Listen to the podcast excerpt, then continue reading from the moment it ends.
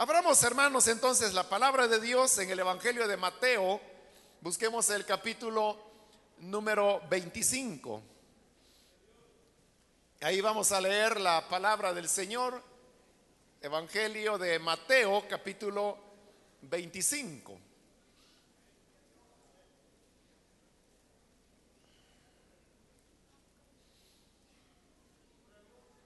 Si lo tienen listo, vamos a leer entonces Mateo capítulo 25 del versículo número 31 en adelante, que nos dice, cuando el Hijo del Hombre venga en su gloria con todos sus ángeles, se sentará en su trono glorioso.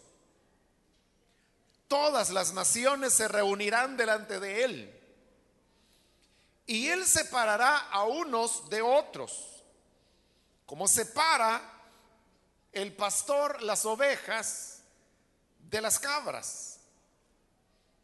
Pondrá las ovejas a su derecha y las cabras a su izquierda. Entonces dirá el rey a los que estén a su derecha, vengan ustedes a quienes mi Padre ha bendecido, reciban su herencia, el reino preparado para ustedes desde la creación del mundo. Porque tuve hambre y ustedes me dieron de comer. Tuve sed y me dieron de beber. Fui forastero y me dieron alojamiento. Necesité ropa y me vistieron. Estuve enfermo y me atendieron. Estuve en la cárcel y me visitaron. Y le contestarán los justos, Señor, ¿cuándo te vimos hambriento y te alimentamos? ¿O sediento y te dimos de beber? ¿Cuándo te vimos como forastero y te dimos alojamiento o necesitado de ropa y te vestimos? cuando te vimos enfermo o en la cárcel y te visitamos? El rey les responderá, les aseguro que todo lo que hicieron por uno de mis hermanos, aún por el más pequeño, lo hicieron por mí. Luego dirá a los que estén a su izquierda, apártense de mí, malditos, al fuego eterno preparado para el diablo y sus ángeles. Porque tuve hambre y ustedes no me dieron nada de comer. Tuve sed y no me dieron nada de beber. Fui forastero y no me dieron alojamiento necesité ropa y no me vistieron. Estuve enfermo y en la cárcel y no me atendieron. Ellos también le contestarán, Señor, ¿cuándo te vimos hambriento o sediento o como forastero o necesitado de ropa o enfermo o en la cárcel y no te ayudamos? Él les responderá, les aseguro que todo lo que no hicieron por el más pequeño de mis hermanos, tampoco lo hicieron por mí. Aquellos irán al castigo eterno y los justos a la vida eterna. Hasta ahí dejamos la lectura. Pueden tomar sus asientos, por favor.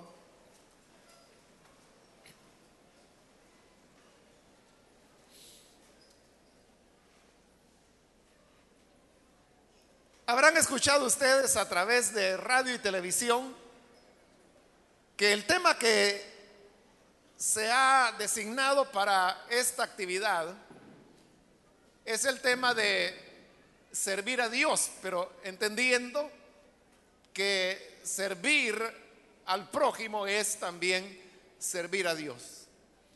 Un pensamiento que no a menudo se desarrolla o se enseña Porque normalmente la insistencia es que servir a Dios tiene que ver con los aspectos como la evangelización, la oración, el desempeño de algún privilegio o función dentro de la iglesia, lo cual obviamente es servir a Dios. Sin embargo, el servir al prójimo también es un servicio a Dios y esa es la enseñanza fundamental que encontramos en el relato y en las palabras del Señor Jesús que hemos leído en esta oportunidad. Porque lo que leímos son precisamente palabras del Señor Jesús que Él mencionó en un contexto de elementos que tenían que ver con el futuro. El pasaje realmente comienza en el versículo 24, que es donde los discípulos le hacen al Señor la, triple pregunta. Y es que cuando sucederá la destrucción del templo, ¿qué señal habrá de su venida y qué señal habrá del fin del mundo? Como los discípulos preguntaron sobre eventos futuros, Jesús respondió todo ese capítulo 24 y en este 25 también y ahora está desarrollando el tema de cómo será la consumación de las cosas al final de los tiempos. Es decir, ahí tenemos un juicio en el cual el Señor aparece como juez, como rey, como hijo del hombre, y Él es el que está sentado, dice, en su trono glorioso, y todas las naciones vinieron delante de él. El propósito por el cual las naciones venían ante el Señor era el ser juzgados. Y como pudieron notar ustedes en el versículo último del capítulo, el resultado de ese juicio es determinar quiénes van al castigo eterno y quiénes van a la vida eterna. Pero ¿qué determina eso?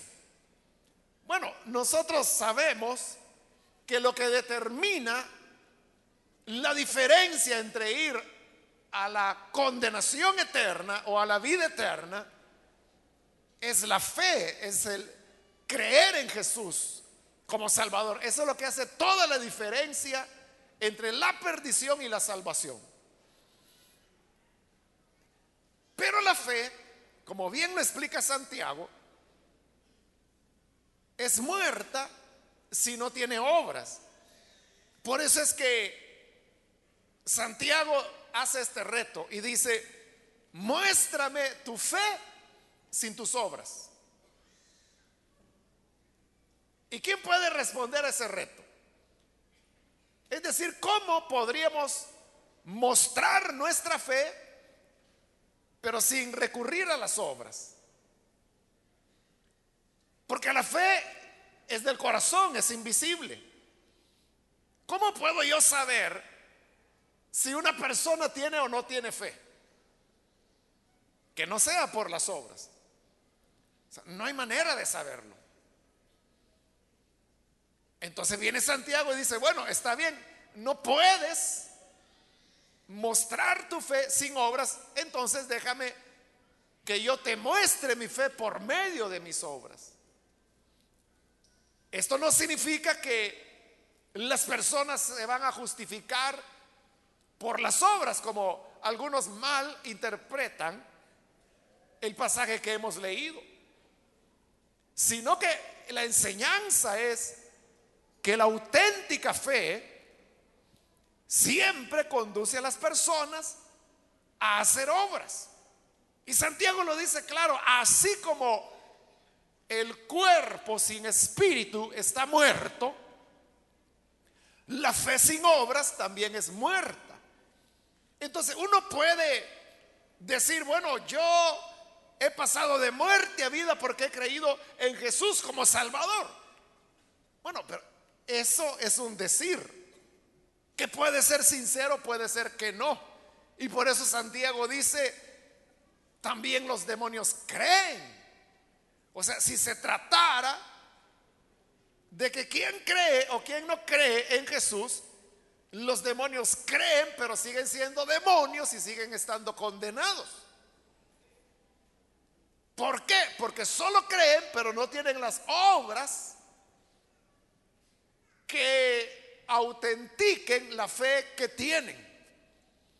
La verdadera fe es la que necesariamente lleva a obras que no son para salvarse, sino que porque la persona ya fue salvada, tiene vida nueva, es una nueva creación, como dice la carta a los Corintios. Y la nueva creación lo que produce es nuevas obras. Entonces, cuando todas las naciones se presenten delante del Señor, dice que Él las va a separar a las personas. Uno las pondrá a la derecha, otros a la izquierda. Así dice como el pastor separa a las ovejas de las cabras. La cabra era un animal que tenía mucho menos valor que las ovejas, porque la oveja era la que producía carne, leche y sobre todo la lana, pero las cabras no. Y cuando un pastor tenía ovejas y cabras, y llegaba la noche, siempre la separaba para que no hubieran peleas entre ellas. Pero al día siguiente, cuando la llevaba a pastar, abría ambos rediles, ambos corrales y salían y pastaban juntas durante el día. Pero al volver al redil, volvía a separarlas. Entonces es como que si ya terminó el día, pero este es el día de la historia humana. Y Jesús como pastor comienza a separar las ovejas de las cabras. Las ovejas son los justos, dijo él. Y las cabras son aquellos que no mostraron su fe por medio de sus obras. A la derecha coloca las ovejas y es a ellas a quienes les habla primero, diciéndoles, vengan ustedes a quienes mi Padre ha bendecido reciban su herencia. ¿Y cuál es la herencia? El reino preparado para ustedes desde la creación del mundo. Entonces vean, desde la creación del mundo, el plan de Dios ha sido salvar a los seres humanos y por eso para ellos ha preparado el reino para que los seres humanos vivan ahí. Y lo preparó desde antes de la fundación del mundo. El deseo de Dios es que los seres humanos todos sean salvados. Vean, hay algunos que tienen este argumento y quizás ustedes lo han oído. Dicen, bueno, veamos cómo son las cosas. Significa entonces que Dios me amenaza. Porque si yo no hago lo que Dios me dice, entonces Él me manda al infierno y me condena. Pero si yo hago lo que Él me dice, entonces me va a llevar al cielo. Entonces significa que por miedo Dios quiere que yo le sirva a Él. Ese es el razonamiento. Pero ese es el razonamiento humano que no está basado en lo que Dios ha dicho. Porque Dios nunca ha dicho que Él ofrezca infierno para quienes no quieren vivir conforme a su norma. El plan de Dios no fue crear un infierno para enviar ahí a seres humanos.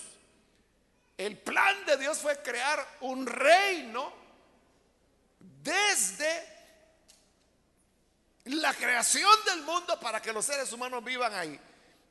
Adelantémonos un poco y veamos cuando menciona el infierno. Es en el versículo 41. Cuando le dice, apártense de mí malditos al fuego eterno. Está hablando del infierno. Y oigan esto. Preparado. ¿Para quién? Para el diablo y sus ángeles. Dios nunca hizo un infierno para mandar ahí a los seres humanos. Entonces, ese razonamiento que algunos dicen, entonces Dios es el ser más egoísta y es como un niño malcriado porque si yo no hago el capricho de él, entonces me manda al infierno. No, no, él no ha creado el infierno para los seres humanos. Dice que lo creó para Satanás y sus ángeles. Pero entonces, ¿por qué los seres humanos van a ir allí? Porque hay seres humanos que en lugar de vivir como su creador lo pide, que es vivir en amor, en justicia, lo que hacen es seguir a Satanás y a los demonios, que son mentirosos y son homicidas, como el Señor Jesús lo dice. Y están tan compenetrados y comprometidos con Satanás que lo van a seguir hasta su destino final.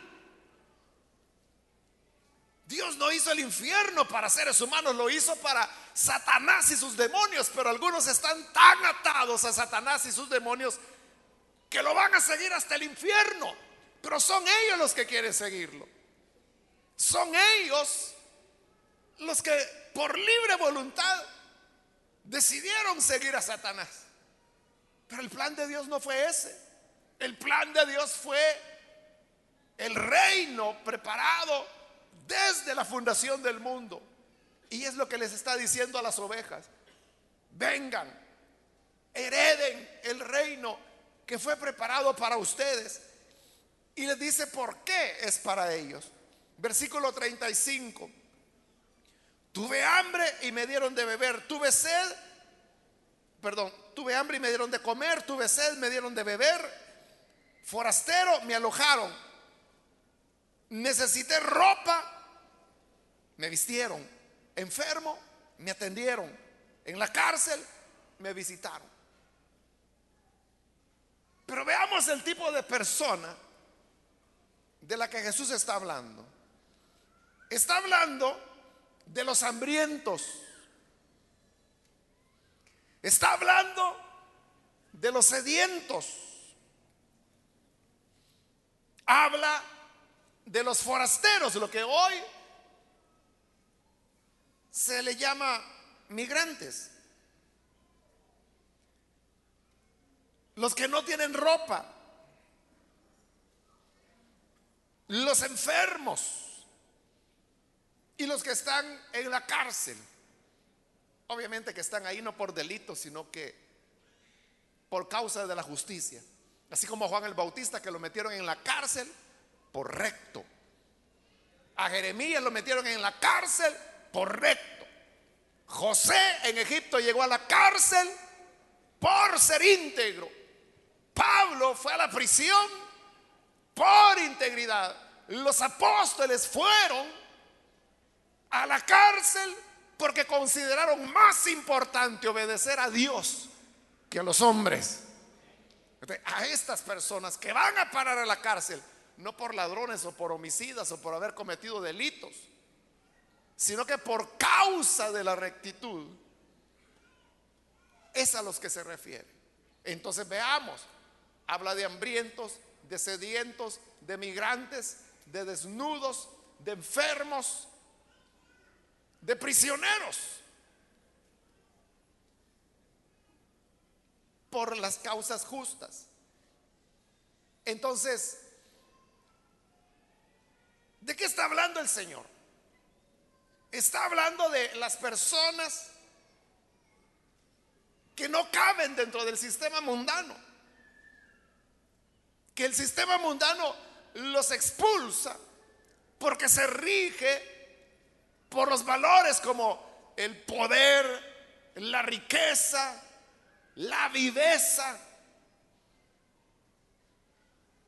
Y esto produce personas que están siendo arrojadas a los, mar, a los márgenes y que por eso precisamente es que quedan hambrientos, sedientos, desnudos. Tienen que emigrar. Se enferman. Están en la prisión. Pero el Señor les dijo, yo tuve hambre y me dieron de comer. Tuve sed y me dieron de beber.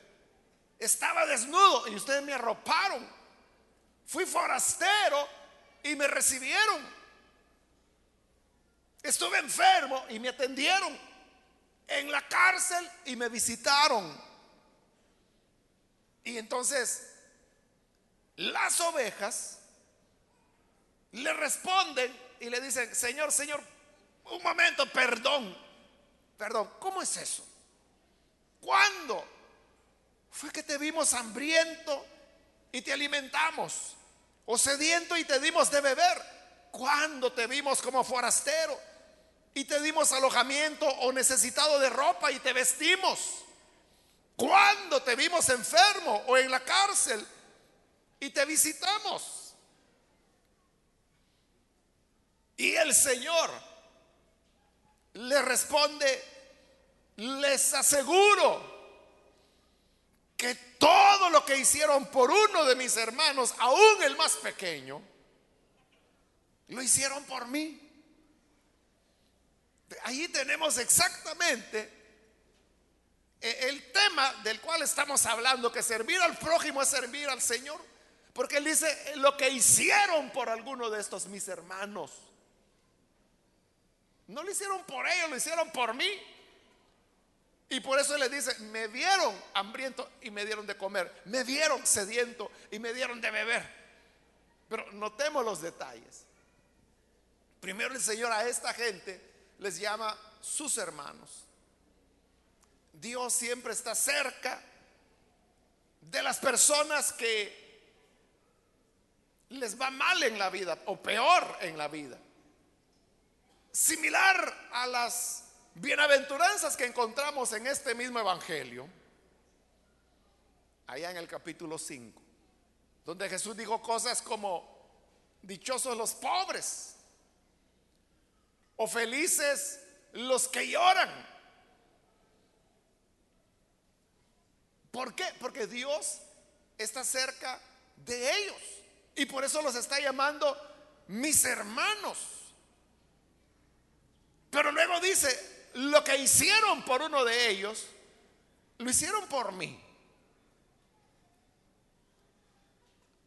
Ahí habla de forasteros, pero ya dijimos que una manera actual de eh, forasteros, usted sabe que sabemos pues que es una palabra que casi no usamos nosotros.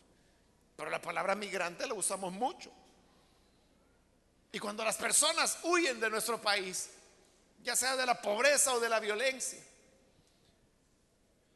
Emprenden un largo y peligroso camino, donde muchos han desaparecido, otros han muerto, de otros nunca más se volvió a saber. Pero en ese camino hay hogares, algunos hogares de albergue, y normalmente quienes los abren son personas que lo hacen precisamente por una inspiración cristiana. Hay iglesias evangélicas, pero también hay iglesias católicas que abren las puertas para eh, recibirlos en el camino. Hay cristianos que van allá por los desiertos de Arizona y lo que hacen es que, porque están establecidas la ruta, los caminos por donde los migrantes pasan. Entonces lo que hacen es que ahí dejan eh, botellas de agua tiradas y las van a ir regando porque saben de que ahí van a pasar hombres, mujeres, niños y que ya no llevan agua, que no tienen ni idea de lo que es el desierto.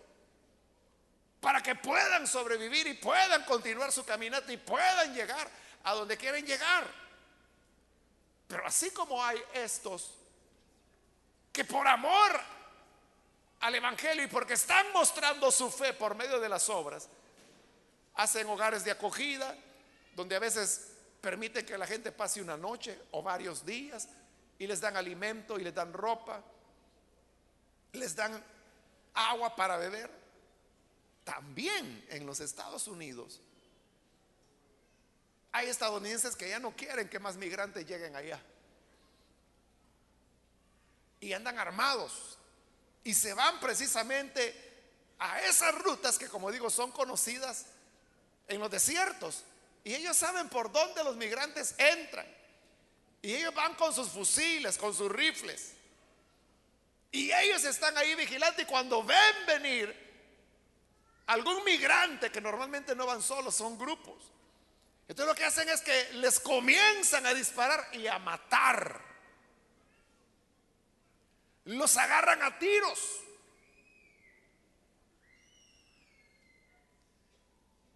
Ahí uno puede ver quién es oveja y quién es cabra. Porque aquel que deja el agua está ayudando al forastero. El otro lo agarra a balazos porque no quiere que entre ahí, porque les caen mal. Ya no quieren verlos. Y ellos dicen, bueno, como el gobierno no hace nada, entonces nosotros vamos a hacer algo. Y se arman bueno, armas ya tienen, ¿no? Pero van y comienzan a dispararle a la gente que quiere entrar. Pero aquí hay una enseñanza importante también. Y es que las ovejas le preguntaron a Jesús, ¿cómo, cómo? Momento, alto, ¿cómo es eso? Que dices que estabas forastero y que te recibimos. ¿Cuándo fue eso, Señor?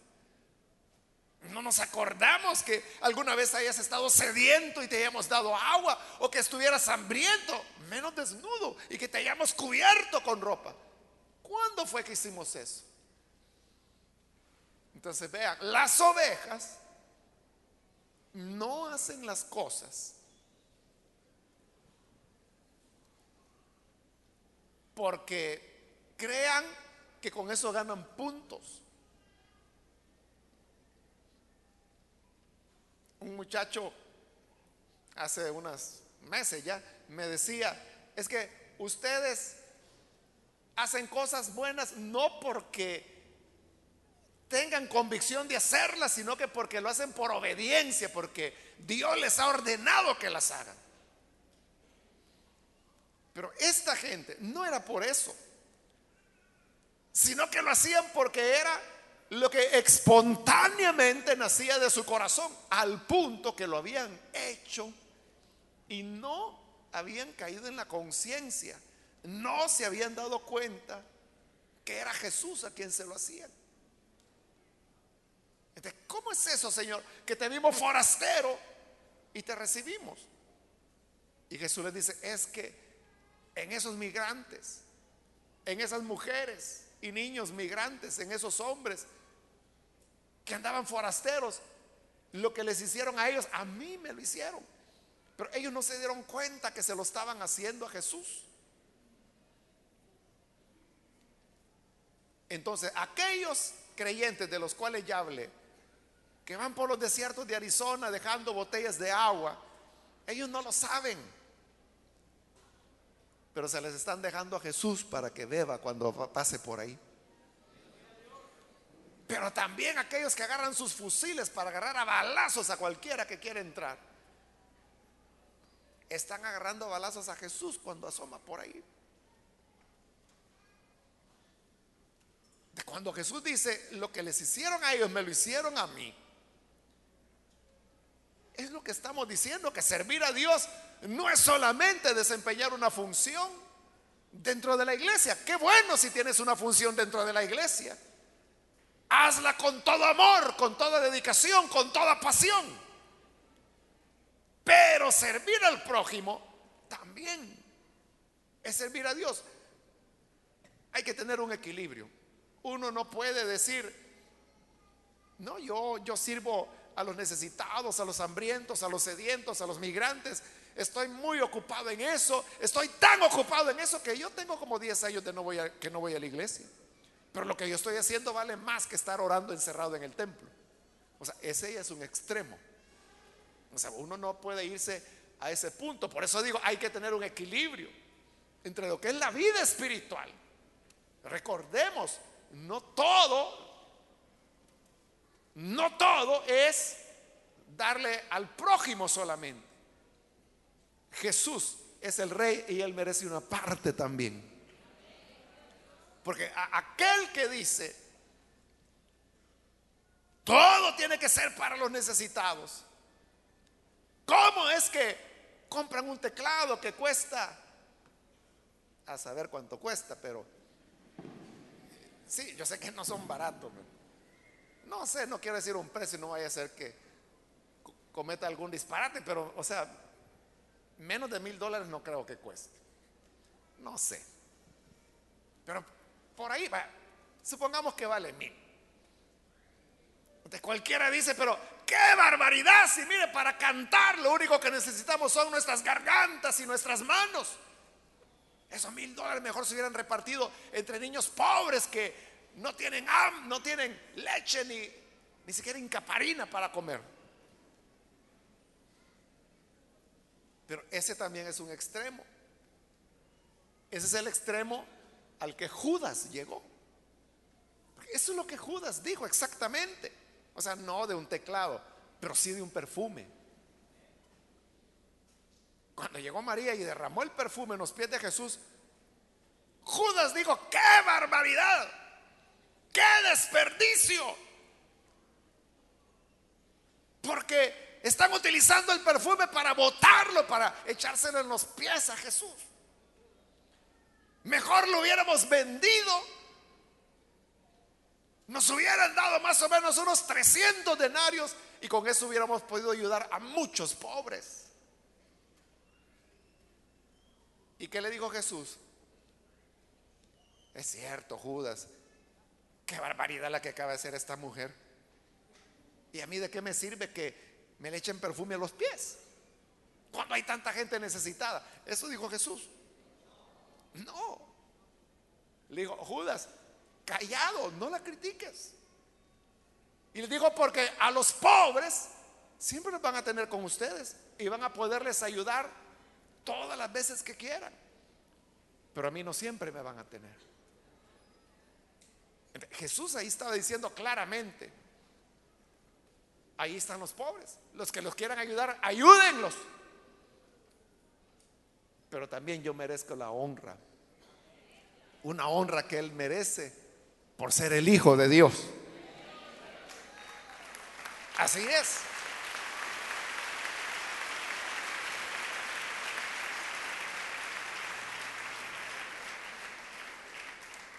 Eh, eh, el teclado no es para que esté contento el tecladista, si ni es de él el teclado, es de la iglesia, no se lo va a llevar a la casa. ¿Y entonces para qué lo ocupamos? para alabar a Dios. Y alguien dice, bueno, ¿y qué es más importante? ¿Alabar a Dios o alimentar a los niños hambrientos? Con eso se le puede pagar una beca a un estudiante por un año. Pero él merece honra también. No nos hagamos Judas. Y el Evangelio de Juan aclara que el colmo era que Judas no decía eso porque se preocupara por los pobres, sino que porque era ladrón y quería para él. Esa era la realidad. es un equilibrio entre el servicio que ofrecemos al Señor con nuestra alabanza, con nuestra oración, con la enseñanza de la palabra, pero también cuando servimos al prójimo, es el otro elemento, porque si nos quedáramos solamente con el tema de la adoración y, solo lo que tiene que ver con el culto, va a llegar un día, porque e, esta es un anuncio. Jesús está hablando, todo está en futuro. Y lo que Él está diciendo ocurrirá. Un día vamos a llegar delante de Él y Él nos va a decir dos cosas. Una, tuve hambre y me diste de comer. O tuve sed y me diste de beber. O nos va a decir lo inverso. Tuve hambre y no me dieron nada. Tuve sed, no me dieron nada. Fui migrante, no me recibieron. Estuve desnudo, no me cubrieron. es un equilibrio. Pero en ese equilibrio tenemos que servir al prójimo. Porque servir al prójimo es servir a Dios. Y lo mismo ocurrió con las cabras. El Señor les reclama y les dice, tuve hambre y no me dieron nada de comer. Tuve sed y no me dieron nada de beber. Fui forastero, no me dieron alojamiento. Necesité ropa, no me vistieron. Estuve enfermo y en la cárcel y no me atendieron. Y ellos también muy sorprendidos. Le preguntan, Señor, ¿cuándo te vimos hambriento? O sediento, o como forastero, o necesitado de ropa, o enfermo, o en la cárcel. Y no te ayudamos. Yo no recuerdo que alguna vez hayas estado enfermo, Señor. ¿Cómo es que dices que te enfermaste si no te fuimos a ver? Y la misma respuesta. Les aseguro que todo lo que no hicieron por el más pequeño de mis hermanos, tampoco lo hicieron por mí. Si no se lo hicieron a ellos, no me lo hicieron a mí. No servir al prójimo es no servir a Dios. Ahora, ante esto uno pudiera pensar y decir, bueno, ¿y yo cómo puedo servir a mi prójimo? Y a veces decimos, bueno, hay gente que es cómoda, ¿verdad? Y dice, no, eso la iglesia tiene que hacerlo. Es que ahí no está hablando de la iglesia. Y es cierto que dice que todas las naciones llegaron delante del Señor, pero fueron juzgados individualmente. Porque es persona a persona que va él juzgando, separa. Esta es oveja, esta es cabra, esta es oveja, esta es cabra, otra cabra, pero aquí viene una oveja. Es uno a uno que los va separando.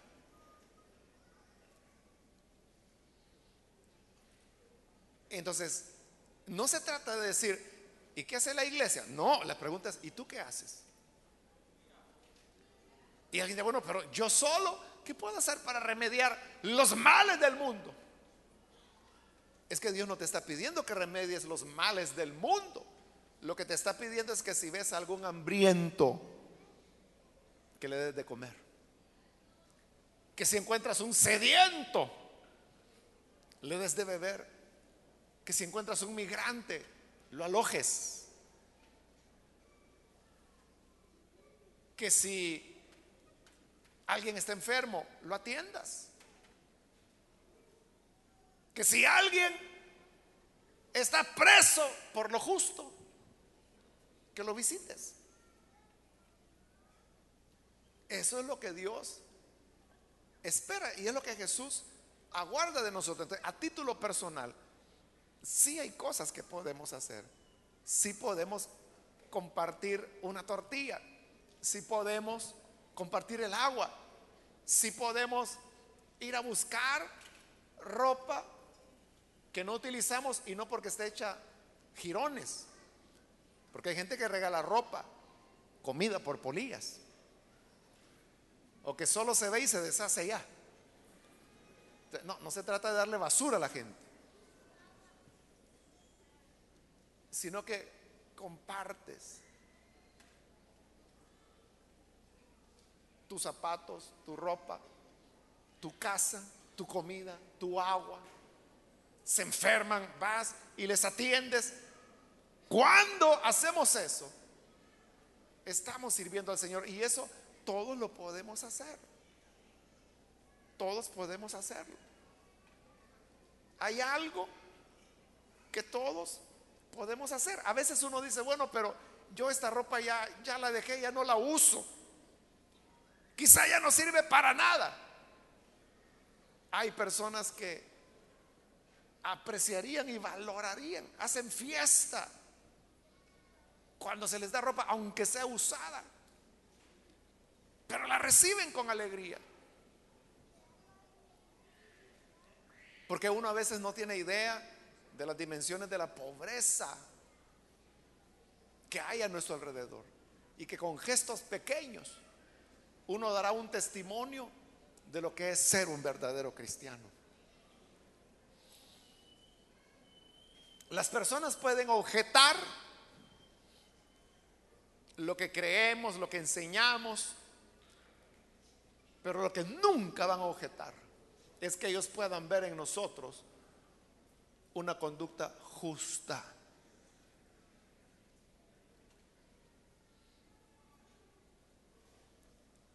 Creo que fue el martes, una joven que quizás está acá, llegó y me preguntó que, bueno, quería que le diera argumentos para pelear con los católicos de que por qué la Biblia de ellos tiene más libros y la nuestra menos. Entonces yo le dije, no, o sea, sé que no es de andar buscando peleas ni andar buscando argumentos. Por supuesto que hay argumentos, hay una explicación, hay una razón, pero eso no va a convencer a nadie ni va a cambiar a nadie. Entonces yo le dije, mira, lo que tenés que hacer es vivir como Jesús. Cuando te vean que reflejas a Jesús en tu vida, ya ni se van a preocupar si son 77 libros o 66 o 40 o 12, no les va a importar, lo que les va a importar es el libro que es la vida de cada uno de nosotros. Eso es lo que al Señor le importa.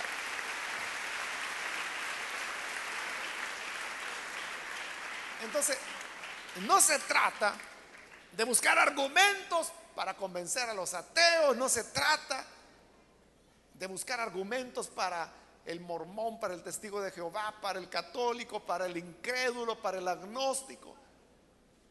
Se trata de vivir. Es que esto, ¿quién lo va a objetar, hermanos? ¿Quién lo va a objetar? Una persona que se dedique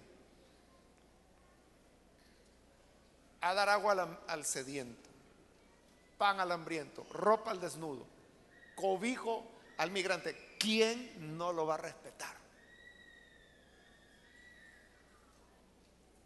Podrán todavía decir, es que Dios no existe, Él es religioso, Él es religiosa, pero le van a tener un respeto. El que menos, pero muchos llegarán a la conversión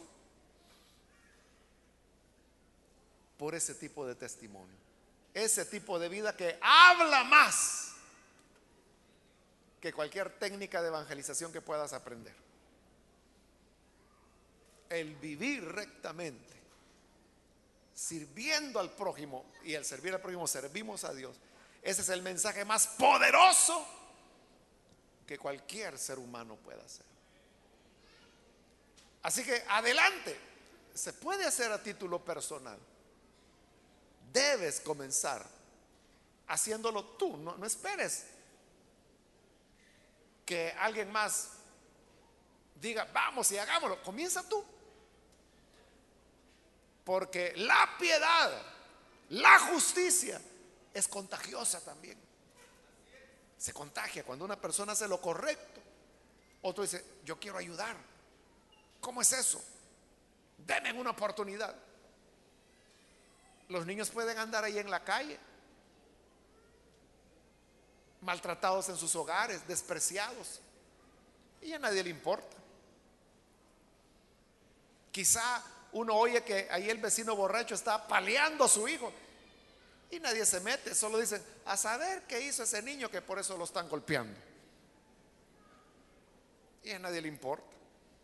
Pero el día que haya una persona que comience a reunirlos y bueno, niños, vengan acá.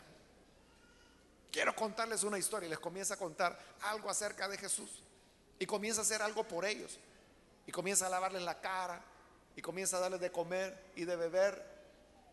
Hay otros que dicen, oiga, ¿y qué está haciendo? ¿Puedo ayudar? Y se van sumando, sumando, sumando, sumando. Hay una organización cristiana muy conocida aquí en el país que se llama Compasión, Compasión Internacional. A mí me gusta el libro que narra cómo nació Compasión. Nació en la guerra de Corea. Y hasta el título del libro me gusta. El título del libro es Uno. Así se llama el libro. Uno. ¿Y por qué se llama Uno? Porque así comenzó. Un misionero estadounidense que va después de terminada la guerra de Corea. Corea quedó totalmente devastada y los niños tirados en las calles muriendo de hambre, sin padres, sin madres, porque habían muerto en la guerra. Y él vio tantos niños de cortas edades muriendo de hambre. Y nadie podía hacer nada por ellos. Y cuando él vio eso, él dijo, ¿qué puedo hacer? Hay tanta necesidad. Y él dijo, bueno, no los puedo ayudar a todos, pero puedo ayudar a uno. Y, y buscó entre todos los que había ahí y agarró a uno y dijo, yo voy a ayudar a este niño. Por eso se llama uno el libro. Porque comenzó con uno. Y entonces se lo llevó a los Estados Unidos. Y la gente le decía, oiga, ¿y ese niño chinito que tiene ahí? Ah, es un coreano, es un niño coreano. ¿Y de dónde lo trajo? Y les contaba la historia. Y hay muchos, hay muchos, sí. ¿Y por qué no va a traer otros? Porque solo puedo con uno. yo le voy a ayudar, tráigame uno a mí. Y ya no fue uno, ya fueron dos, tres, cuatro. Y hoy Compasión es una organización mundial, por eso se llama Compasión Internacional. Solamente aquí en El Salvador, si no estoy mal, Compasión atiende no menos de 45 mil niños en El Salvador, dándoles alimento, en algunos casos tres veces por semana, en algunos casos todos los días. Bueno, cuando están desnutridos son varias comidas al día que les dan. Refuerzo escolar, desarrollo psicomotriz, enseñanza cristiana. Y cuando ya son mayorcitos, van creciendo, son talleres eh, de cómputo, de costura, es decir, para que ellos tengan habilidades para ganarse la vida. Compasión no tiene escuelas, pero sí envía a los niños a las escuelas y les da todo lo necesario para que no falten a la escuela hasta que se gradúen. Al graduarse, Compasión tiene programas para que puedan ir a la universidad o para que puedan estudiar técnicos en escuelas superiores, escuelas técnicas superiores. Y todo comenzó con uno. Entonces, todos podemos comenzar con uno. Habrá personas que no nos van a dar las gracias. Pero como no es eso lo que andamos buscando, sino que lo que queremos es servir al Señor, sirviendo al prójimo. Otros se, unirán y, y llegará un momento en que habrá otro joven, otro muchacho y que dirá, yo me sumo y serán tres, serán cuatro. Y te van a decir, bueno, nosotros somos un comité de misericordia. O van a decir, somos un comité de misericordia y de justicia. ¿Y hasta dónde van a llegar? Solo Dios lo sabe. Pero lo que sí sabemos, ¿cómo va a terminar la historia? Terminará cuando el rey se siente en su trono glorioso y todas las naciones vayamos delante de él y él comience a decir, lo que hiciste es por uno de esos mis hermanos, hasta el más pequeño, a mí me lo hiciste, me serviste a mí. Y el final de las palabras de Jesús y donde termina el sermón profético, como algunos le llaman, es cuando él dice, e irán los justos a la vida eterna, pero los insensibles, los egoístas, los que vivieron solo para ellos, a la condenación eterna. Entonces, lo que definirá no es, fuiste a la iglesia, lo que definirá no fue, levantaste la mano algún día, lo que definirá no es, te bautizaste en agua, lo que definirá es, tu fe la mostraste por tus obras o no. Y no es necesario que Jesús lo pregunte. Porque lo que hacemos a un necesitado es a uno de sus hermanos que lo hacemos. Es a Él a quien se lo hacemos. Así es.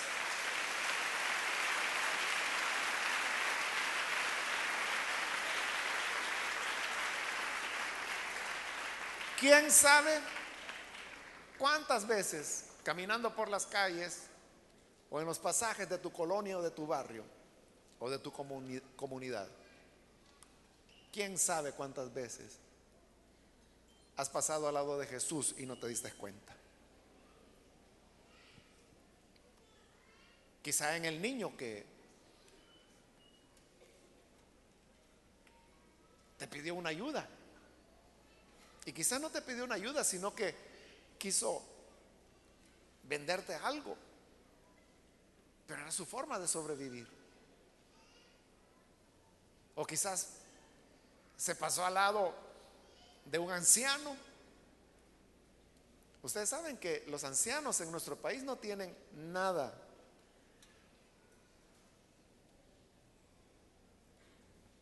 En el sistema de pensiones es una minoría la que hay. Pero por ejemplo, el campesino, ellos no cotizan. Y cuando llegan ancianos que ya no pueden trabajar la tierra, ¿de qué viven? Son los que encontramos en las calles de la ciudad. Y ese es Jesús que está ahí, diciéndote, tengo hambre, estoy desnudo por eso digo, ¿cuántas veces hemos pasado al lado de Jesús y hemos dicho, la alcaldía debería hacer algo por ellos? ¿O por qué no viene la Cruz Roja y hace algo con estos muchachitos y los recoge y se los lleve? ¿O por qué no viene el CONA o el ISNA y recoge estos niños vagabundos y se los lleva a encerrar a algún lugar? Pero es Jesús el que está ahí. Y Pilato un día preguntó, ¿Qué, voy a hacer de Jesús? El que dice que es el Cristo. la pregunta hoy es para ti, ¿qué harás tú con ese Jesús a quien nos encontramos día a día en las calles de nuestras ciudades? Vamos a orar, vamos a cerrar nuestros ojos. Y yo quiero hacer una invitación para aquellos muchachos, muchachas que han escuchado y que al haber oído se dan cuenta que el desafío que el Señor Jesús da es tremendo. Porque Él nos reta a que le sirvamos de una manera que a veces nosotros ni siquiera imaginamos. Creemos que servirle a Él es ser diácono, ser diaconisa. Sí, es servir a Dios eso, excelente. Pero también hay nuestro prójimo, en donde Él dice, lo que le hagan a Él me lo hacen a mí. El que no lo haga a Él no me lo hace a mí. Si hay alguna persona, algún joven que ha reflexionado en esto y se da cuenta que necesita cambiar el rumbo de la vida, orientar la vida hacia otro lugar. Quizás el fin tuyo en la vida ha sido, yo quiero ganar dinero, hacer mucho dinero y gozar de la vida. Pero nunca has pensado en el prójimo. Quizá Dios quiere cambiar el rumbo de tu vida para que tú te dediques quizás a ayudar a los niños abandonados, a los niños maltratados, o a los ancianos, o a los que no tienen casa o los migrantes. Ese cambio de intereses en tu vida, eso se llama conversión. Es nacer de nuevo. ¿Quieres tú recibir a Jesús como la manera de llegar a tener un cambio en tu vida? Si quieres hacerlo, yo te invito en el lugar donde estás, ponte en pie para que podamos orar por ti. Cualquier joven, señorita que hoy quiere creer en Jesús, ponte en pie en el lugar donde estás y vamos a orar. Hagamos la oración. Padre, gracias te damos por cada persona que está aquí al frente, por aquellos que a través de televisión o radio también están uniéndose en esta oración, que es una oración de compromiso de compromiso de servirte a ti, Señor. Servirte cuando te veamos hambriento, sediento, migrante, desnudo, enfermo o prisionero, que siempre te visitemos, cuidemos de ti. Y sabemos que haciéndolo al necesitado, lo haremos a ti. Que tu gracia, Padre, pueda ser sobre cada uno de estos jóvenes y señoritas. Guárdales y que a partir de hoy asuman un compromiso contigo de hacer la diferencia, de marcar un rumbo diferente en la historia. En el nombre de Jesús, nuestro Señor, lo pedimos. Gracias te damos, Señor, por tu gran amor. Amén.